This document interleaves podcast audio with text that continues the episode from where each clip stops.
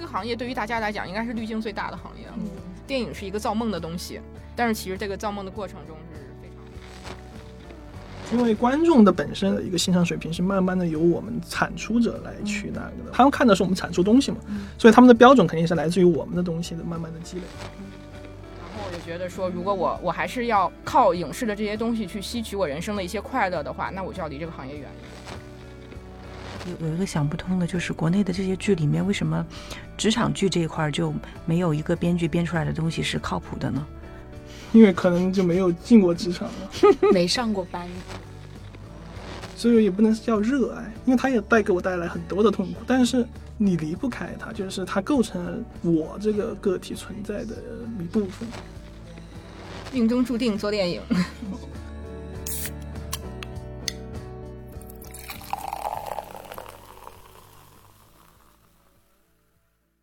大家好，欢迎收听早日退休，我是小可乐，我是鹅老师，我是嘉乐，我们三个都是出版社的编辑。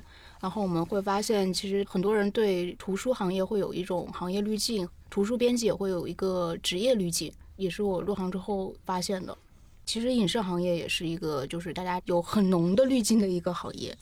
还有一个让人感觉职业比较分裂的一个工种，就是编剧。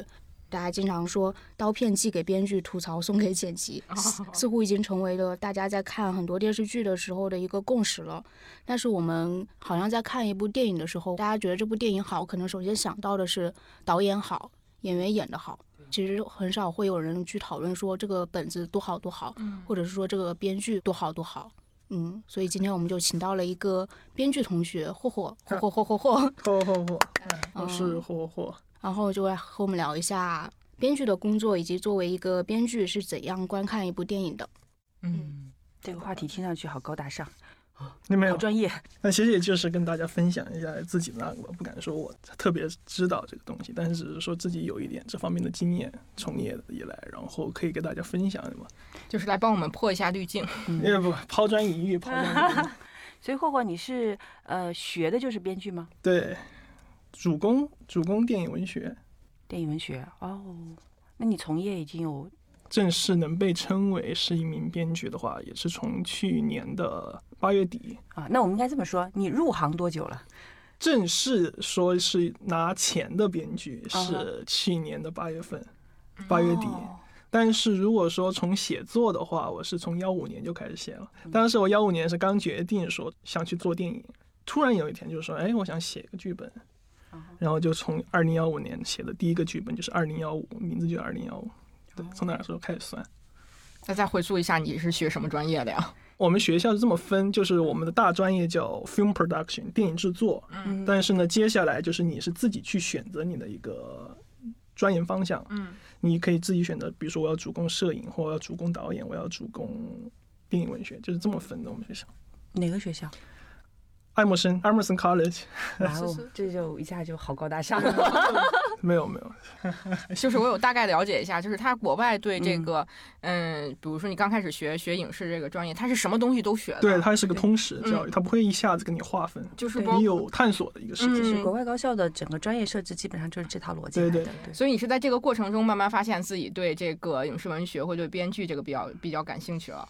不，应该是我从一开始，我从幺五年就决定，当然也不是说编剧就是编剧了，因为很多导演也是从编剧开始做起，就可能说我的关注点在于故事发展本身，而不是说，比如说很多有技术性的，或者是专攻画面、影像画面的，我可能就是希望是专攻是故事发展这样的一个方向。哎，这点爱好跟我很相似，因为我看剧的时候，我最关注的就是情节的设置。就是你这个情节很烂的话，即便是这个演员演员很好也不行，我我都会弃剧的。但卖钱啊，那这个很现实，都卖钱啊。哎，你知道我为什么？我就特别喜欢，就是大概啊，从业两年左右的那个，呃，你可以说他是职场新人哈，因为这个时候其实你还保留着对这个行业的极大的那个热忱，嗯，但是一共两年时间的摸索探索，你已经大概能够看到这个行业的一个，呃，不能说全貌吧，就大致的情况你已经窥到了。这个时候的，呃，聊起来就会特别的有那个感觉。所以我们可以讲讲你之前做那个叫什么导演助理是吗？导演助理也做过，现场导演也做过，执行导演做。你毕业之后一开始是做导演助理吗？呃，我第一个项目就是是王导王小帅导演的一个项目，在重庆拍叫《上山》，还没有播，还没有上映，但是去年上海电影节好像已经展映了。对，当时我做的应该是算实习生吧，实习副导演，嗯，就是没有一个正式挂的是应该挂的导演助理，但是其实是基本上是泡在现场。好玩吗？好玩。我们当时是主要的拍摄场地是在重庆江津和贵州习水边境的一个山上面，山上面每天我们要从山下的一个县城中山古镇，然后开车到山上面一座道观，那是我们主要的一个拍摄场地。然后每天就是在道观里面拍，然后因为那个道观是两口子，就是很老一个老爷爷跟一个老太太两个人相依为命住在那儿，有些时候就没事儿就自己偷偷跑着。去找那个老头老太太掏两根那个他们是晾干的烟草，然后老老头老太太给我们卷好，他们也卷好，然后我们就四个坐在那儿聊天。哦，他们的那种生活状态吧，特别好。我记得当时印象特别深刻，就是那个老老爷爷，他们修道观，他们自己要种地养活自己，特别老，应该有个六十多岁。但是我就发现他们就是，包括的老太太也是，他们从来不穿鞋，就那都是山路，全是泥地，泥地里面全是石子儿。但他们从来不穿鞋，但他们有鞋。然后我们就问他，我们说怎么您这儿怎么不穿鞋，就走路不硌得慌吗？他说一句话，这我觉得特别有意思。他就说的是鞋底儿画一个口子，鞋就废了；我的脚底画一个口子，还能长回来。然后反正经常跟他们一边抽烟一边聊，更像是在玩了，到处逛逛，到处看看。你那个时候是没有薪水的是吗？有。也有薪水，也有薪水了。我们对这个行业的收入水平产生了极大的好奇。对，当时主要是因为是熟人介绍嘛，还是有点钱，但是反正也是赚点零花钱。哎，那剧组是包吃包住的吗？包吃包住。我的问题好低级。绝对是包吃包住，但是吃的吃的特别那个，吃的反正清汤寡水吧。我们是请的是镇里面的一个那个我们住的宾馆老板娘，每天给我们做饭。但是我觉得她肯定是克扣了钱的，因为每天吃的特别清淡。我爸妈有一次过来探班，因为我就是重庆人嘛，他们从重庆主城，然后到那个江津去探班。哇，他看到我吃饭，我 我就很心疼，就觉得就是其实说实话是他们的原话是还没有工地的农民工吃的好，就特别清淡。嗯，但是没有油水。但是其实就那每天很好玩吧，就是我们坐山山顶上面，这个开阔地吃饭，嗯，往下看是云雾缭绕中的那个中山古镇，在各个丘陵之间这么穿梭，然后你可以很清楚的看着到，比如说黄昏的时候，吃晚饭的时候，你可以看着太阳一点点落下，然后天是怎么从一点点的亮橘色变成紫色，变成粉色，变成黑色，在山里面你看夜空的时候。就纯粹没有一点光污染的夜空，你发现天上怎么会有这么多星星？密密麻麻的，好像整个夜空就像一块一块冰块一样，就很吓人。我觉得，我觉得那是很美，这是很美的一件事。然后他已经超越这个马斯洛的这个需需求，就是精神需求完全可以替代物质的需求了。我有一次看到那个特别，就是只有那一次看到了银河，然后看到了满天的星星的时候，我吓了一跳，感觉好吓人啊！没有想到，就感觉有无数个眼睛。看着你，然后看着这个地球上面的这些这些生物在搞一些奇奇怪怪的事情。但是我觉得就分吧，但是他很享受这个，很美。然后我们那个道观其实也是很有意思。道观就是它那个道观啊，它是一种民间信仰的一个东西，里面什么都有，就什么孙悟空、关二爷、弥勒佛，是神都放进去。呃，好像是有没有孔子不知道，老子有，然后各种就是地方上面这种还挺多的。对，然后画的也特别丑，但特别好玩，就它不像是一个很严肃，但是它有很充满一种民间的一种生命力。嗯，你们。专业就是毕业的同学都去做什么了？其实我现在据我了解的话，我们这一届正经搞电影的，就我之外，还有另外一个留在美国读研究生的女生，还在继续深造了。对，她在 AFI，在美国电影学院读研究生。然后其他的都没在做电影了。为什么呢？做广告啊，做直播呀。就是我们的另一个小伙伴。我们为什么请霍霍？因为霍霍是我们同事的朋友，也不花钱。对，是我们同事的同学了啊。哎，其实我们今天应该把他请来，因为他是正好跟他相反的一个案例。他是做了两做了一年吧，好像是闪文头的对编编剧之后迅速转行的人。嗯嗯。哎，他为什么转行？受不了那种，受不了。那种影视圈的一些灰暗的一些东西。就跟我为什么转行一样，我当时那个做营销的时候，实在看到了很多太破滤镜的事情啊，太多了！我也现在也离开电影公司了，嗯我现在也单干了，就早就退休。其实我现在就退休了，两年就退休了。没有两年啊，对，两年 对，算退休生活。现在目前刚开始两周的退休生活，对我离开了。是不是上过我们节目的人都会早日都会退休。哇，那真是特别好，特别好。我们我们就我们三个把所有人都送去退休了。哦，然后我们自己永远退休不了。嗯，对我我们也可以退休吧。如果这个节目火了，我们就退休了。哎，能讲一下你破滤镜的事情吗？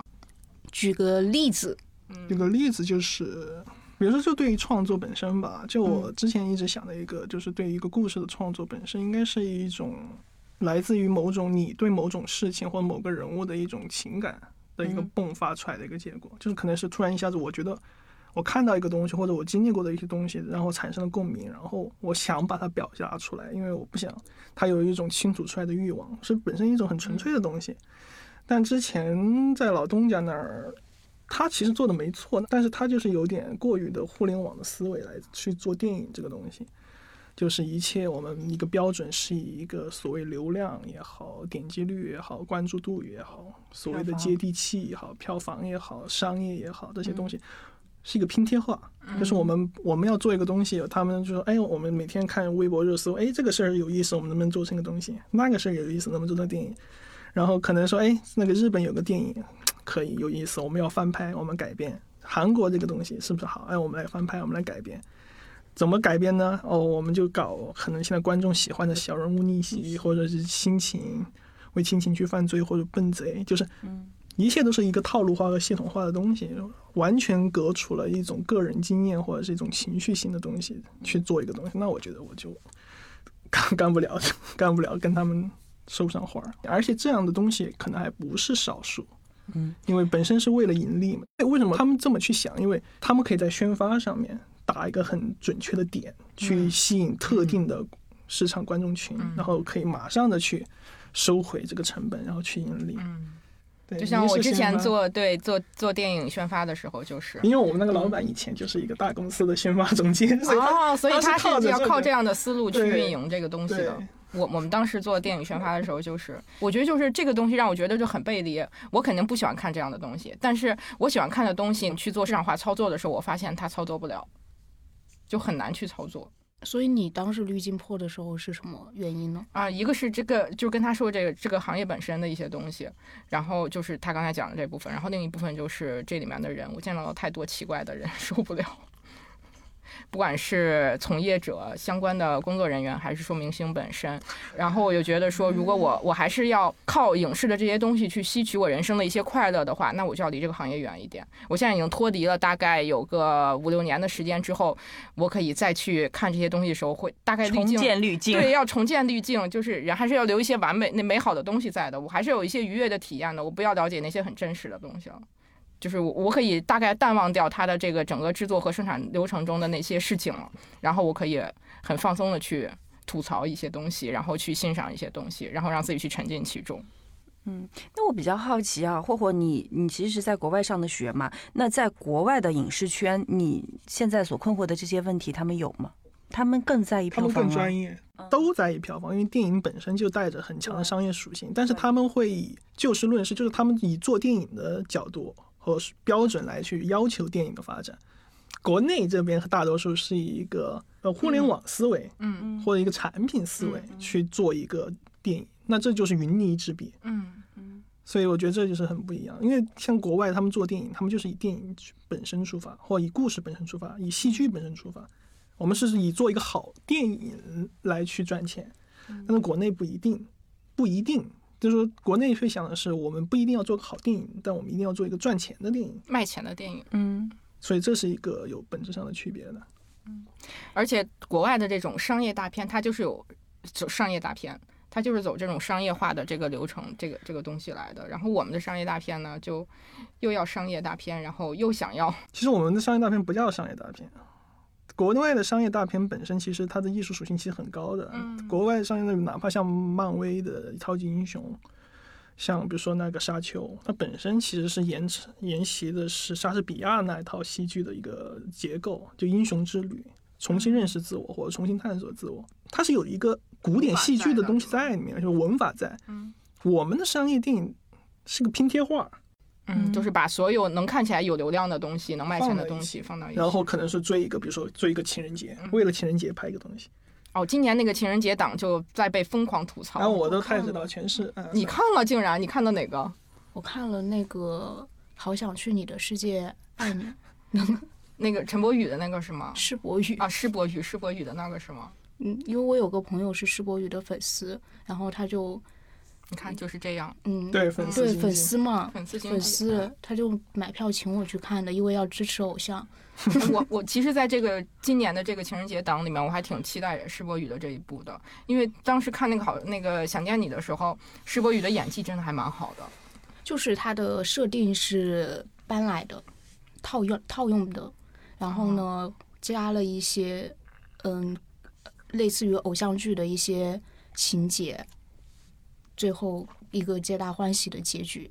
我想问霍霍，就是比如说美国的整个电影工业的这个情况跟国内呢目前的这个状况的区别，你觉得主要的原因是什么呢？是预算的问题，不是绝对不是预算，也不会是哪个，是教育本身，是从业者的教育，还是说是观众的教育？不是是从业者的教育。从业者的教育，因为观众的本身的一个欣赏水平是慢慢的由我们产出者来去那个的，他们看的是我们产出东西嘛，所以他们的标准肯定是来自于我们的东西的慢慢的积累。嗯。但是我想说，就是我觉得个人还是觉得它的根儿的问题在于是电影教育本身。我因为我在美国读的嘛，好莱坞的电影学院有三千多所，三千多所美国电影学院，国内有多少所电影学院？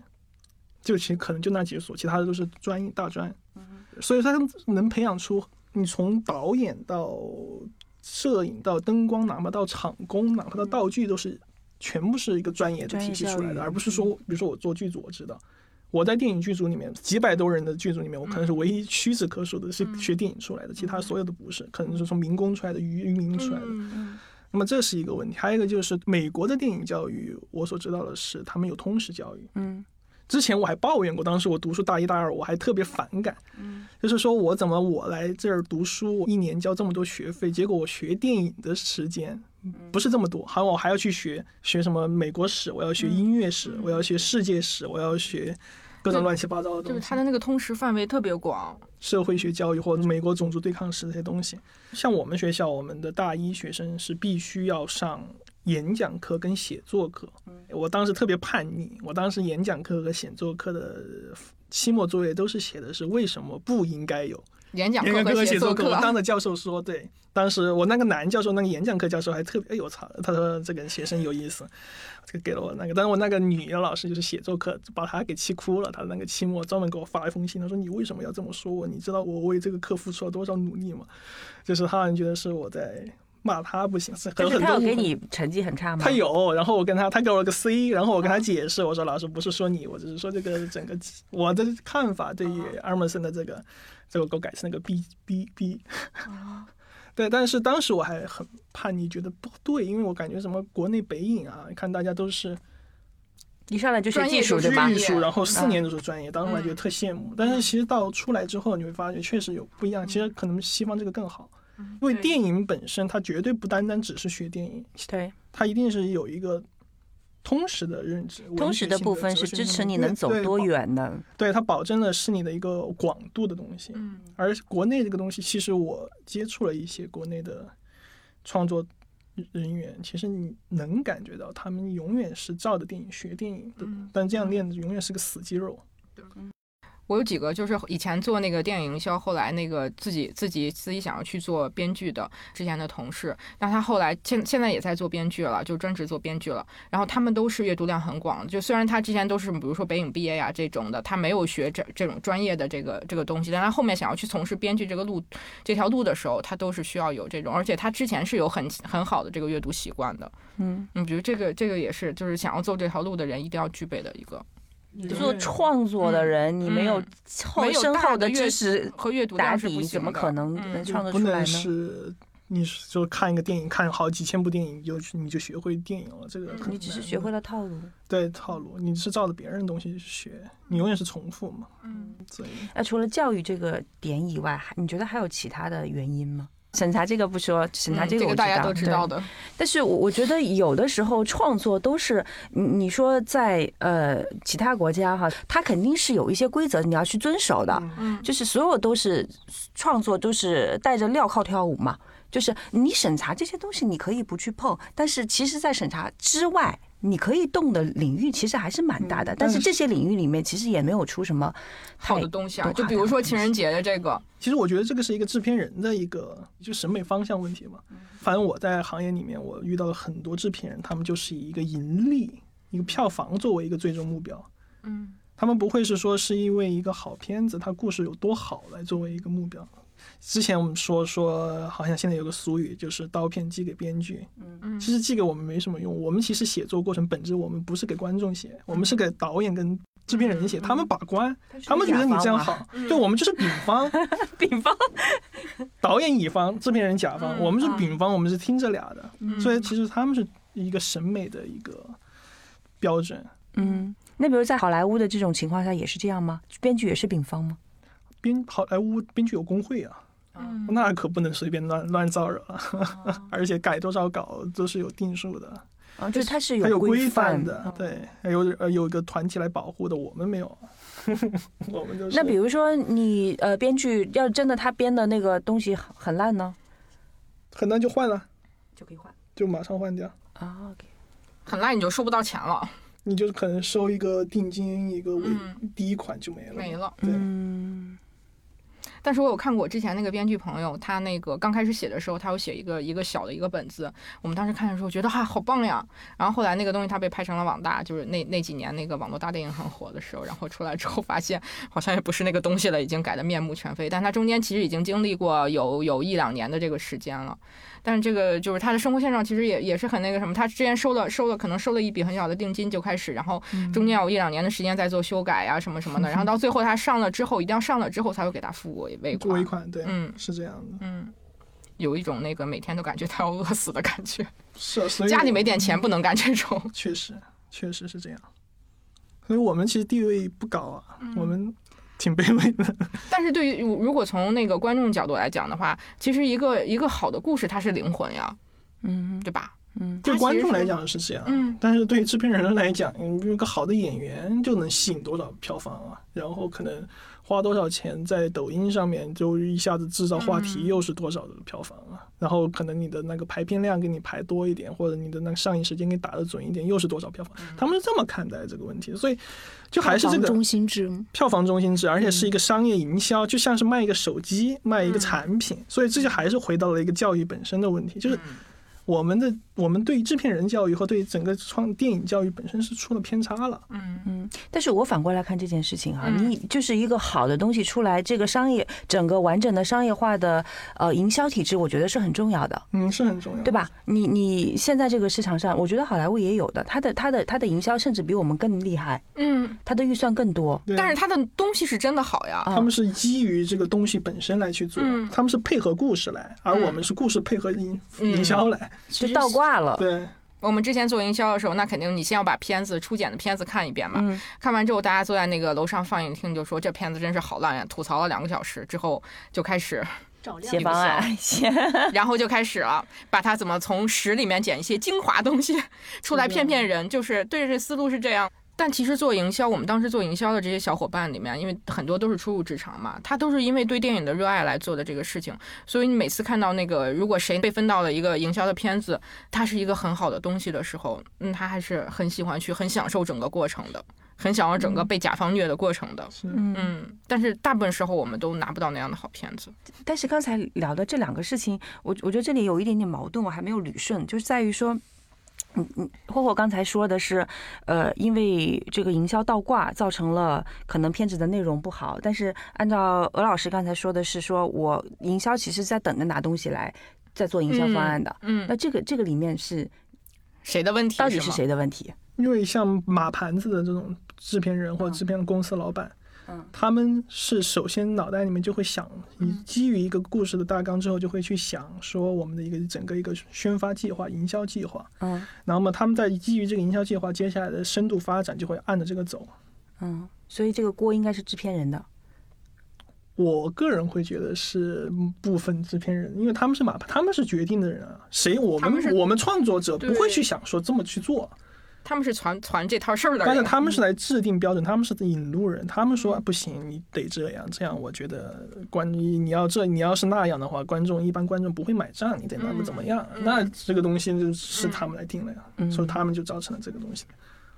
他们选择 IP 也好，怎么样，他们都会说，哎，这个故事，比如说这个故事，我拿到哪一个哪个档期去做，然后这点加点什么东西，哎，就可以很多就一个产品就出来了，是不是？那我们就按照这个方向做，就是给一个宣发的概念，一个营销的概念，然后就开始了一个项目。他是为了这么一个目标去开始的一个项目。嗯，但我觉得这也不是全部啊，但是肯定是，反正目前我经历下来的部分都是这样。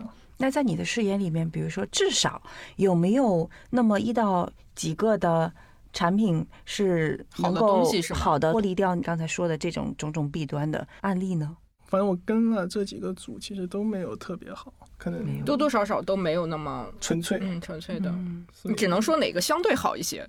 对哪个相对好一点？就是比如说你在拍摄的一个阶段上，你可能看着主创他们的一个状态，嗯就像王导那个组，嗯那大家都是第六代那批人，长期合作下来，那天天拍戏就跟玩儿一样，拍完就回去喝酒，喝的烂醉，第二天还继续拍。那是属于小制作电影的账号啊。他反正三中等，他那个片子按照现在标准，其实中等的一个制作水平。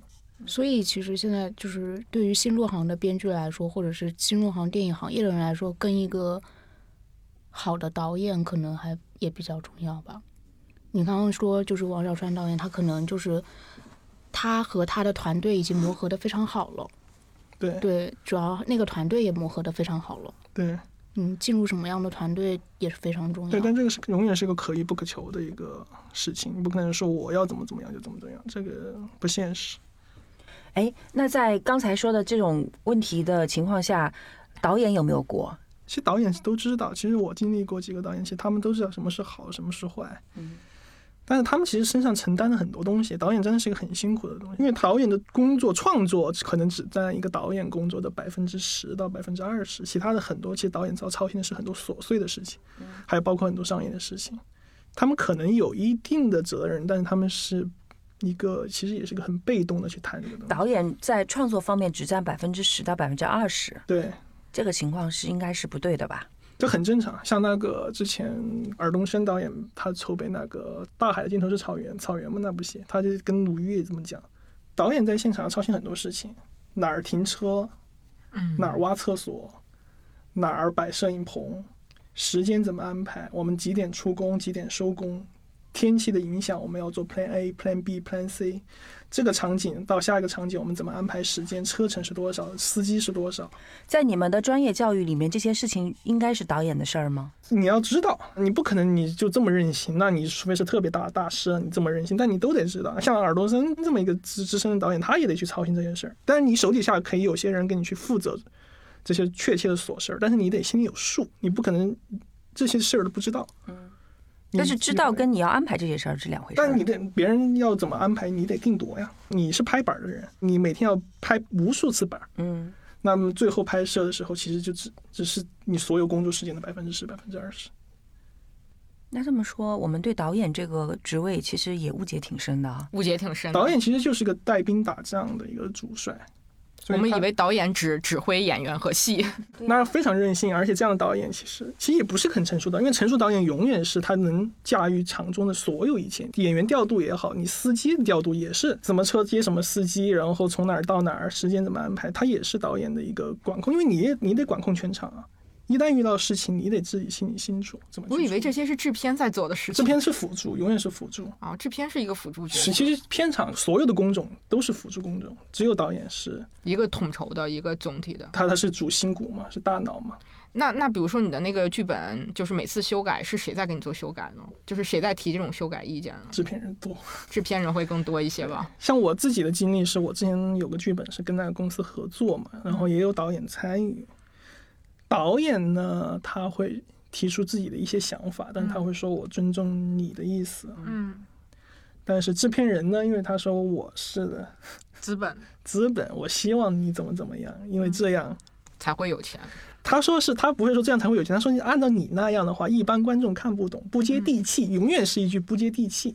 嗯，那你最好还是迎合一下大众的一个所谓的美学认知，他们会以这样的角角度来跟你说这个，嗯，但我觉得接地气它本身不是一个贬义的词，不是一个贬义词。但是这个标准是怎么定？它没有标准没有标准，就每个人的要求。顺义的地气就跟丰台地气不一样嘛，那你定谁的地气？嗯哼，朝阳的跟海淀的也不一样，就一个北京城就有很多不同的标准，那你怎么能说你能代表全中国的那个呢？接一下制片人的地气。对啊，那其实就是按照，其实所谓的接地气是只是说本质上是满足你的审美标准满足，他一个人的而不是说他们，但是他们都会说代表是给你一个大帽子扣下来说，哎呀，你这个不接地气。嗯，这个行业对于大家来讲应该是滤镜最大的行业。嗯，电影是一个造梦的东西，但是其实这个造梦的过程中是非常非常，伴随着非常多的梦碎。对，非常多人的梦碎。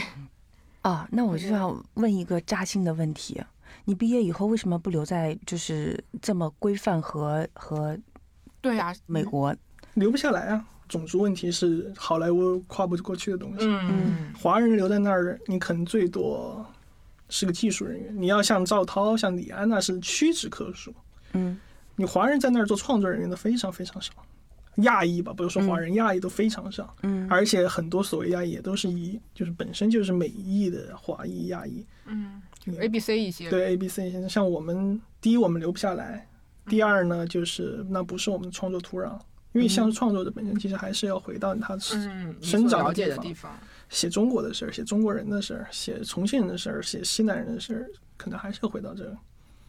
而且我还有一个问题，就是你看大家提到一个电影的时候，或者是一个剧作的时候，会很知道的两个角色，一个是导演，一个是里面的演员。你别管是你称称之他为普通的演员，还是说明星，但是其实我们现在想不出说什么有名的编剧，或者是哪个编剧，我们对编剧其实没有任何印象。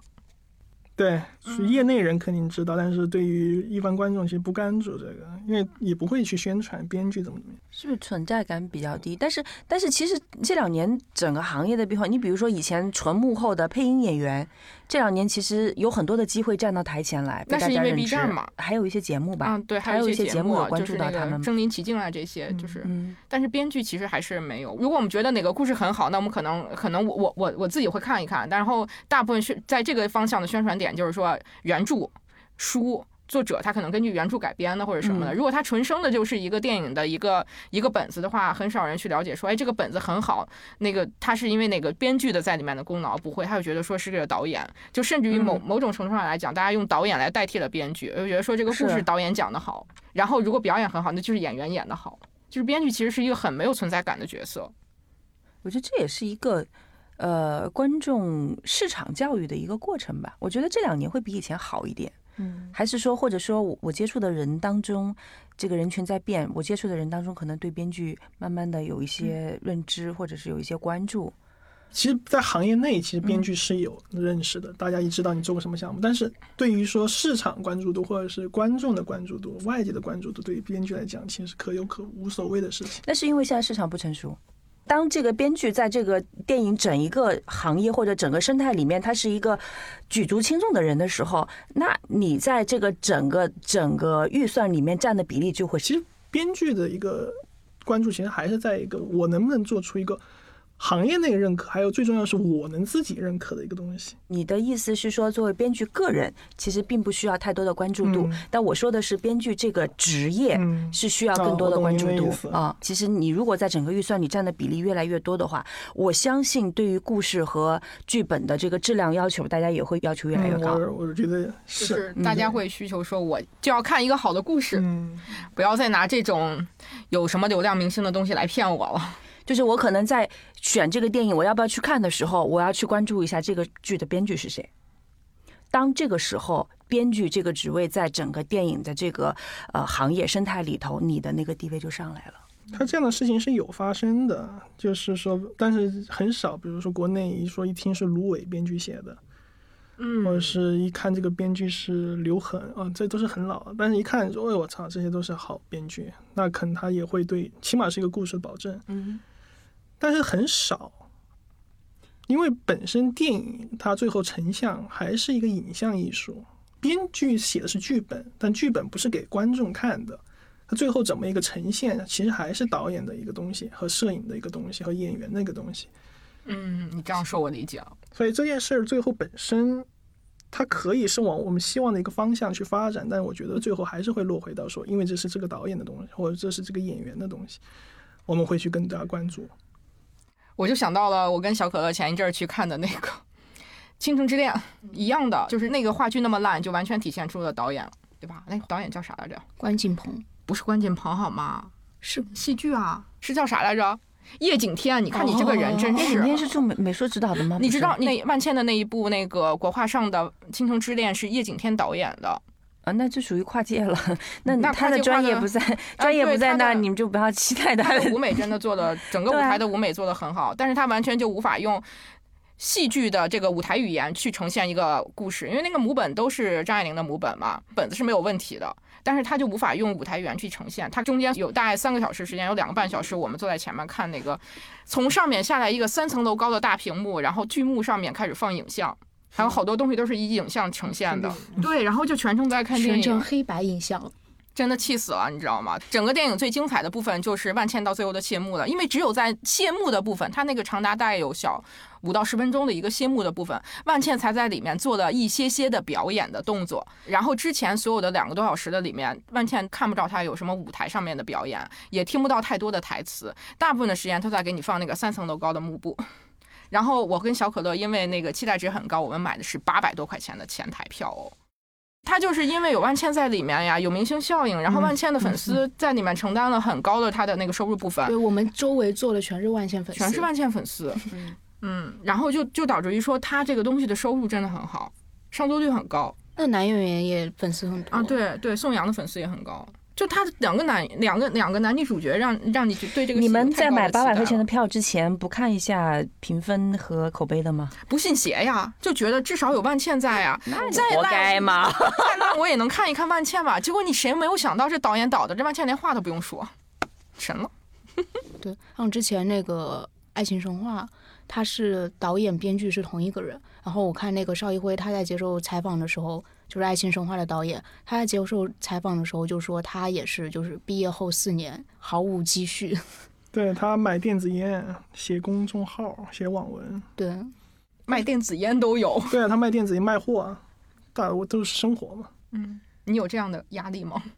我倒没有生活上压力，家境还比较不错，所以倒没有。但是我可以任性一下。可以任性，但是我其实很敬佩这样的一个嗯创作生涯，因为本身这就是生活本身啊。嗯他因为他你看《爱情神话》为什么成功，我非常喜欢《爱情神话》，因为他打了一个很好的样儿，嗯就是首先我觉得作者像电影他也能成功，商业上也能成功，嗯也能受到大众认可。只不过是作作者者像电影像电影？这就是作者像《爱情神话》就作者像电影，就是个人化，他写就是自己的生活，不是为四十本而写，他就是写的是我那段时间。他是被那个什么什么看上，被那个谁，徐峥嘛，对，那个那里面的那个女女演员，马伊琍，他一开始他那个投青年 first，很多制片人都说不赚钱，没想做，最后是被徐峥看上了给做了嘛。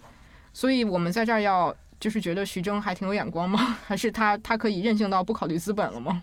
就我觉得还是个眼光问题吧。嗯，但这个事情本身就是说他很生活，他本身就写的是他那四年、那五年浑浑噩噩的生活，他很忠实的还原出来了。嗯，他这个其实就是一个好东西的一个典范，就是嗯给我们立了一个很好。什么叫好电影？就是本身就是真实的去还原创作者自身的一些东西，是创作者自身的一种延伸。我们通过这个作品，我们能去认识一个创作者他内心是什么样的人，他过过怎样的生活，以及他对这样的生活是怎样一个态度。我觉得这就是好东西，就像是一个很坦诚的交流。这个其实就有点像是我们对电影的一个期待了。我希望看到的是还原真实一些，当然你可以高于真实一些的一些一些东西，还是期待在里面能够看到你跟我生活会有一些共鸣感，同时又有一些那个。呃不一样的体验的东西，这个可能就是某一类电影吧。嗯，某一对，就是某一类，，但是就是说它的价值就在于说它填补了中国之前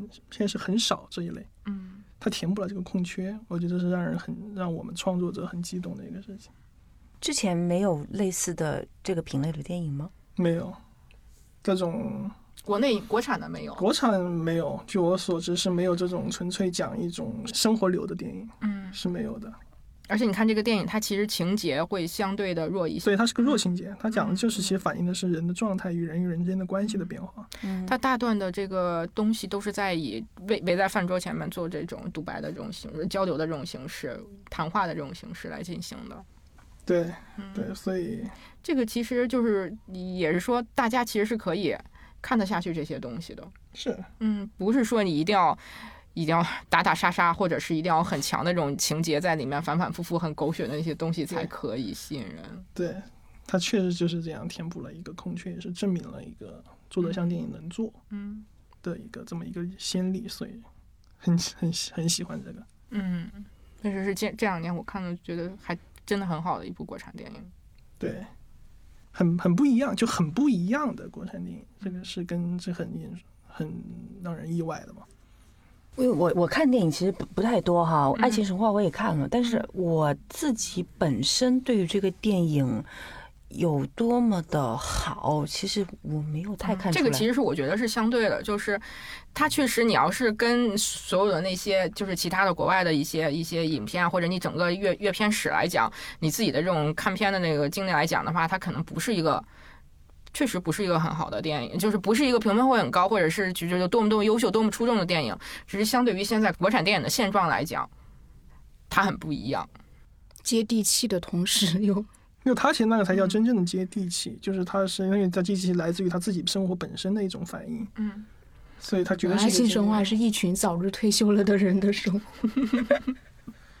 对，反正我觉得这个事儿其实是什么呢？就像是说，有所有人都喜欢吃麻辣烫，但有些人不喜欢吃麻辣烫，但是很在很大程度上桌上面只有麻辣烫火锅吃，但突然有一天一个人给端来一个清汤面，哇，原来也是有人吃的对这东西。因。为很多人开始自我怀疑，那是我喜欢吃清汤面，我是不是不应该吃清汤面或者怎么样？但是突然一下子有个人给端了一个，嗯。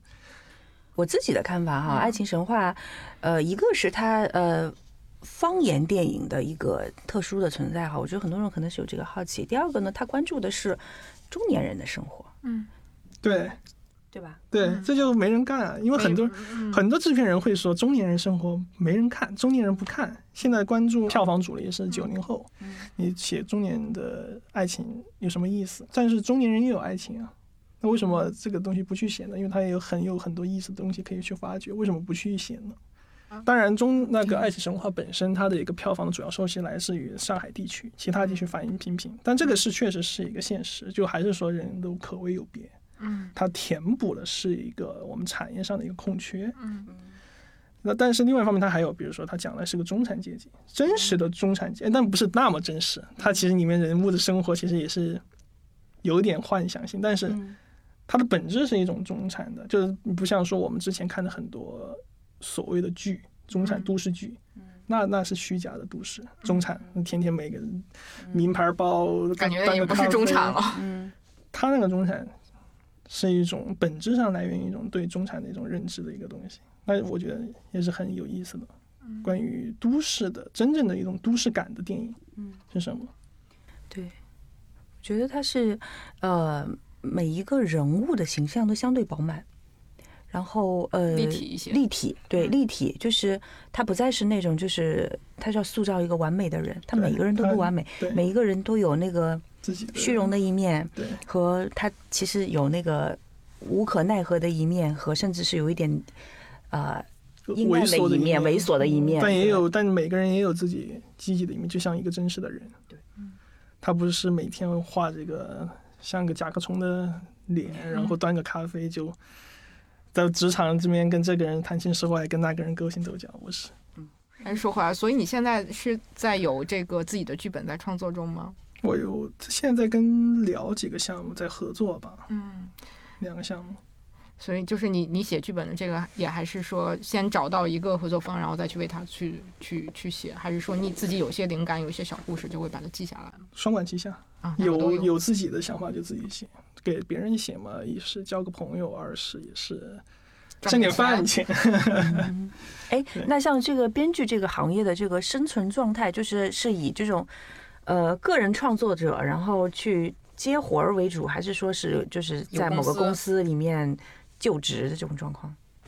主大多数还是一个个人，但是也是加团队，就是大家有个有团队也好，工作室也好，但是反正也有一些是公司，但是公司的话主要都是一些剧的公司，正午阳光啊什么的。嗯，啊，哎，正午阳光这种就是，其实相对来讲，它的这个编剧在里面，我们大家已经稍微有些认知了，就是正午阳光出品的，应该还是对对就是对对，对对他的那个这个故事嗯，这就是我说的，就是当编剧已经在后期能够成为这个剧票房的组成的一部分的影，嗯就它能一定的影响票房的时候，那编剧的地位就会上升。嗯。是的，是能有点保护，能有点尊重。对对，嗯。是这样的。嗯，嗯，在就是感觉做编剧是一个就是平时每天都要观察生活，就是刚刚说的爱情神话，它就是来源于生活嘛。你平时日常的时候会有什么？就是会刻意的去对你的灵感是从哪儿灵感来？来源？可能是因为我资历尚浅，牛逼的人他们可能随时随地都会有灵感，但我个人感觉，其实灵感的来这个事情本身是个挺玄学的事情，就是他有些时候他突然就来了，那你就准你就照着这个来。那如果他没有，那你我觉得可能也是一个艰辛的去等待和探索，要有这么一个过程。我之前写个剧本，是因为我在看李碧华的那个《胭脂扣》，嗯然嗯后我就哇，好像跟我当时刚跟女朋友分手，好有代入感，就开始写了，就突然有了灵感写。然后在之前写过一个西藏的剧本，是跟家里面去西藏玩，嗯突然就觉得我是对藏传佛教有点不喜欢的东西在，我觉得本身它是个很野蛮，但是很多人认为它是很神圣，但是它其实本质上又是一个很野蛮的东西。然后玩过几天，有一天突然坐在酒店里面，然后就听那个酒店里面有个藏族乐队的开始突然唱了，也不知道他们在唱什么，就唱的很红火，突然一下子一下子有个想法。就忽然觉得在西藏这片大地上面，这种野蛮跟神圣的东西是可以共存的，而且是一体两面。那么我就突然就想到了一个故事，就讲一个藏族的人因为一些事情，他导致了一个人的死，他开始逃亡。但是他在逃亡的路上，一路上在可能在帮助别人，在救助别人。但是一个警察，他去追这个藏族逃犯，但是他本身是为了立功，为了满足自己的一点私欲跟欲望，他要去争取立功。所以说他在一路追逐这个藏族逃犯的时候，又无所不用其极。最后就感觉突然就想到是这么一个故事，它也是突然来的一个瞬间。但是有这样的东西，也有说毫无灵感的一段时间，都有。所以我个人觉得它是一个玄学，嗯它 有就有，没有就没有，我无法去解释这个事情。但可能也是因为我还比较年轻，可能会有更高级的人，他们会说我们会有一个方法去怎么。那我还我也是在探索这个的一个过程。编剧是不是也都是每个人有自己专攻的领域呢？就比如说，有的编剧他就擅长做历史剧，有的就是擅长做生活剧，是这样，是吧？对，是这样的。有人喜欢写言情，有人对爱情看得很深，有人就喜欢写悬疑、写犯罪，有些人喜欢写家庭剧。对，有有一个想不通的，就是国内的这些剧里面，为什么职场剧这一块就没有一个编剧编出来的东西是靠谱的呢？因为可能就没有进过职场了。没上过班，你看他们都是自己接单，嗯，所以就是还是一个生活本身，就其实真的还是得来源于生活。其实他们没有上过班，或者是没有这样的生活，大家就这么组过来，这边抄一抄，那边搬一搬，就拼了一个。大多数啊，绝对不是全部，但是我觉得是部分想象是吗？啊，这都不是凭想象了，就是凭哦有个这么一个剧，它里面有这么一个情节，我们也这么用，拼贴画嘛。嗯，最近有一个电视剧，就是讲那个呃，那叫什么时尚杂志的，啊我没看那个，但是我看了好多这个 评论，叫个啥来着？时尚杂志的什么什么哪个盛装还盛是盛知道盛装还是叫啥来着？说杂志编辑的吗？啊，时尚杂志的编辑，然后被吐槽的一大家对时尚杂志的编辑也有很浓厚的滤镜，觉得他们每天都是要穿着那个奢侈品牌的衣服和背着奢侈品牌的包不。就是看到那个穿普拉达的魔女留下来的印象。就是那个也被吐槽的不行不行的，就说编辑哪是这么干活的一样啊，演出版编辑的也是啊。啊前一阵小敏家里面，啊？嗯，那这个也跟我们的生活相距甚远。那你 说这个出版社在哪儿啊？我们去应聘一下。所以这就叫不接地气啊。但是可能很多时候这个情况就是很多人会说啊，你要这样写才接地气，但是本身它是最不接地气。编剧看剧的时候会跟大家有什么不一样的地方吗？嗯，你关注的点和我们会有差异吗？嗯我觉得应该会有吧。嗯就自从开始干了这一行之后，就很少的时候，就是看一个片子看的很有乐趣，就很少，就基本上是费脑子在看。比如说会看这个开场它是怎么开的，它的开场情境是什么，它怎么引出主角，他第一次引出主角，他以什么样的方法去给这个主角带出了他怎么样关于这个主角的信息，他前十分钟讲了什么，他前十五分钟怎么弄，那前三十分钟的第一个情节点怎么弄，就我们看剧是得掐着时间看，就是很技法的东西。比如他前五十分钟怎么做，呃，这边做了一个埋伏，在第几分钟之后再抛。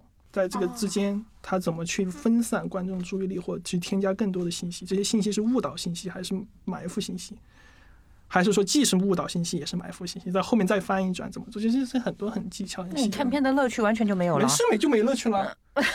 对啊，包括还有画，还有画面构图。就是有些都会看，你你你会有这种那个，我先看一遍，然后享受一下乐趣，然后再看一遍，然后做技术分析。很多片子我们都会看个两三遍、三四遍、四五遍的。但每遍其实都在做技术分析，什么？这是不自觉。对，因为有些时候你会，你还是会发掘出很多新的东西。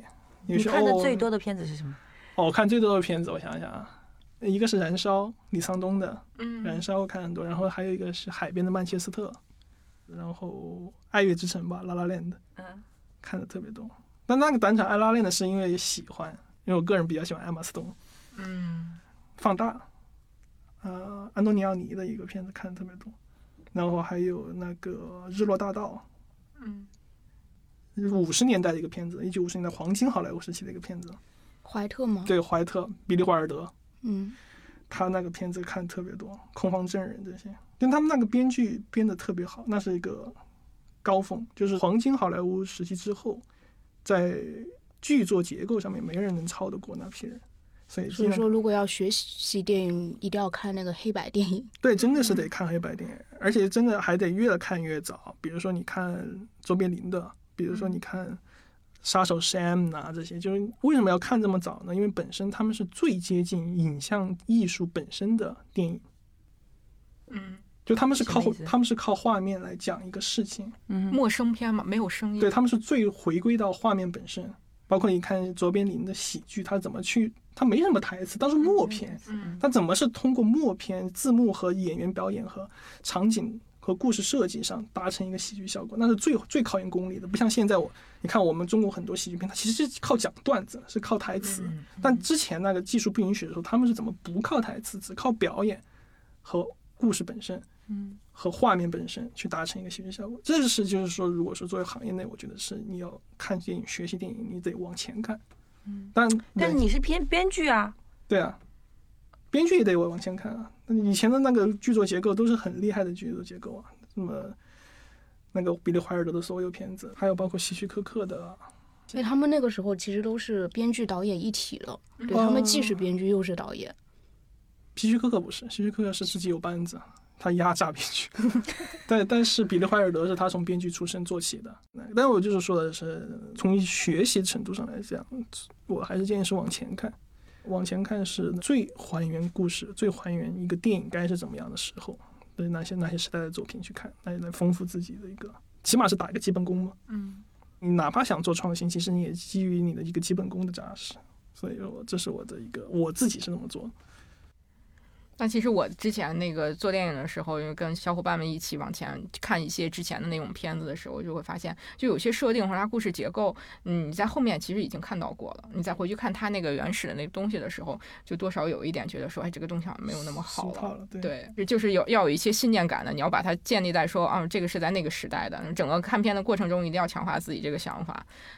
对，这个是一个时代性，肯定是有局限的。嗯。但是在时代性的外壳之下，它的一个本身的一个剧作逻辑，嗯，是我觉得是有营养的。对现在还觉得就是这个行业还是很值得继续燃烧的，是吗？嗯，对，对，还是有一定理想的，是吗？对，因为对我觉得就没有想过去做别的，对，就还是想去继续这么做，就可能就是一个。就是喜欢，也不能算喜欢，就是一个使，也不能叫使命感。我不好解释这种感觉是什么，就是感觉就是，就是它跟你呼吸、吃饭、睡觉一样的东西。人得靠吃饭、睡觉、呼吸活着，我得我靠吃饭、睡觉、呼吸和做电影活。就是如果没了这个东西，我不知道该怎么活吧，就是这种感觉。所以也不能叫热爱，因为它也带给我带来很多的痛苦，当然也会吐槽，但是你离不开它，就是它构成我这个个体存在的一部分。这就是小可乐上一上一期写的那个岛屿里面说的什么，一边吐槽一边热爱，类似于这种的话。是，对，但很难说热不热爱吧，因为我已经没有，你不能说你热爱吃饭睡觉吧，因为热爱本身是带着你对它有一种理想化的认知。嗯但我现在我是接受这个现实，但是我觉得，就是滤镜碎了，但是还是会继续。但是无所谓，反正活了干，活了干死了算，就这种很淳朴的这种小农精神，就是因为这已经是我个作为我这个本身存在的意义的一部分。或者是你可能从来没有想过，说我不做这个行业，换一个行业这种可能性。我想过啊，比如说之前我我去年我做了两个广告，写嗯策划文案，哇，来钱太快了。只是来钱快而已。但是也其实也很快乐啊，因为你也是在创作啊，因为你要写创意嘛。对啊，那那就是回到刚才那个问题嘛，你有没有想过说，那我是不是也是可以去做广告的？我是说的话，就是做广告可以作为一种私活儿，就可以做，做也好玩儿，为了玩儿也好，为了钱也好，为了给自己找点事儿不这么闲也好，都可以。但是本身它只是类似一个麻醉剂的东西，嗯或者是一个过渡期的东西。嗯，但是最后，我觉得电影本身对我来讲是有个引力性的嘛，你哪怕拖再远，你还是会被扯回来。我个人会这么感觉。那我们会把这个定义成热爱啊。滤你就是滤镜碎了还要付出。对这件事情的热爱，因为我我就是爱这个，我可以去做广告，我也可以去做编辑，但是我能我做这些我能养活自己，但是它不能给我最终的这个满足感，我的满足感就是来源于电影这个行业，虽然它现在可能有各种各样的问题，但是我可能还是希望说，我投身这个行业，在未来这个市场能好起来，那个整个的行业水平能高起来，未来可能能够更好呗。就我我觉得这就是热爱呀不信邪，啊！你没想这么多，嗯，嗯。其实真没想这么多。就你看很多做乐队的人就是这样啊，做乐队养不养活不了自己啊，我就要去做做广告或者是做其他的，但是一旦有机会的时候，他还会回到这个，我觉得这是热爱呀、嗯，可以这么说吧。嗯，但我觉得，反正我个人感觉这是一个命吧，就感觉就做吧。命中注定做电影。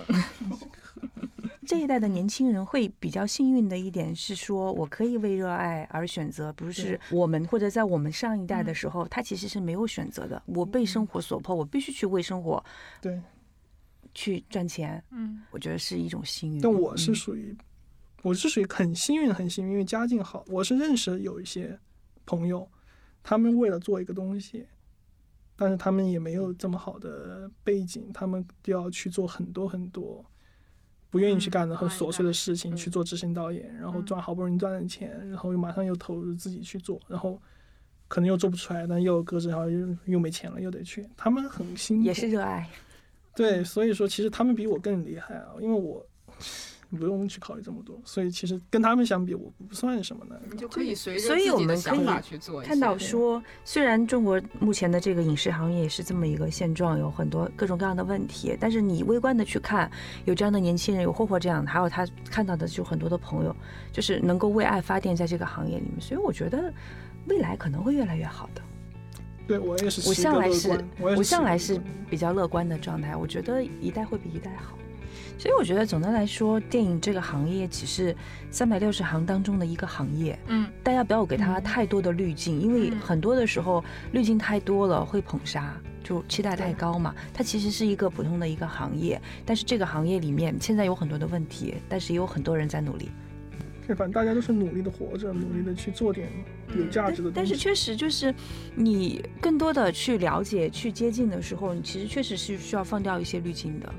对，其实大家都没有那么的伪光正，大家都都是常人嘛，都是平凡人。就是虽然在这个行业光鲜亮丽，在台前的可能就这么我们认识嗯就这么些人，但是这个行一个行业是背后有太多的人在在里面努力，然后嗯太多其实都是平凡人，可能就是一个场记、一个道具，对对吧？都其嗯实是很很很平凡的一个岗位，但大家都在努力嘛。